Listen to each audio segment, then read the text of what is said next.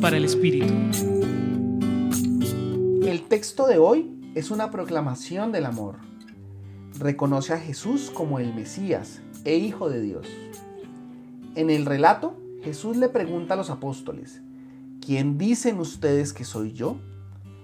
A lo que Pedro responde, tú eres el Mesías, el Hijo de Dios vivo.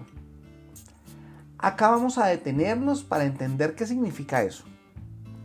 Ser el Mesías e Hijo de Dios es decir que Él nos da la vida, que Él nos libera, que Él nos salva, porque Él es quien nos enseña a amar.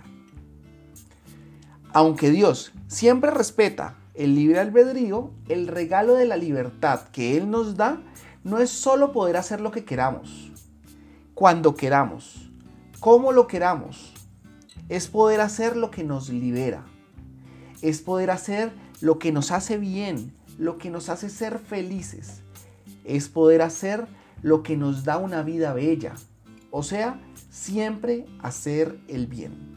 No solo para mí, sino el bien más universal. Y el bien es el amor. Pedro sin duda entendió eso, por lo que Jesús le dijo, y yo te digo a ti que tú eres Pedro, y sobre esta piedra edificaré mi iglesia porque el entender que el camino es ser más libres y amorosos, a Pedro le da una responsabilidad. Y es no quedarse con eso para él, sino compartirlo con todos. Nosotros, ahora que también lo entendemos, tenemos la misma responsabilidad y es buscar que el mundo sea más libre y amoroso. Hoy los acompañó David Trujillo del Centro Pastoral San Francisco Javier Pontificia Universidad Javeriana.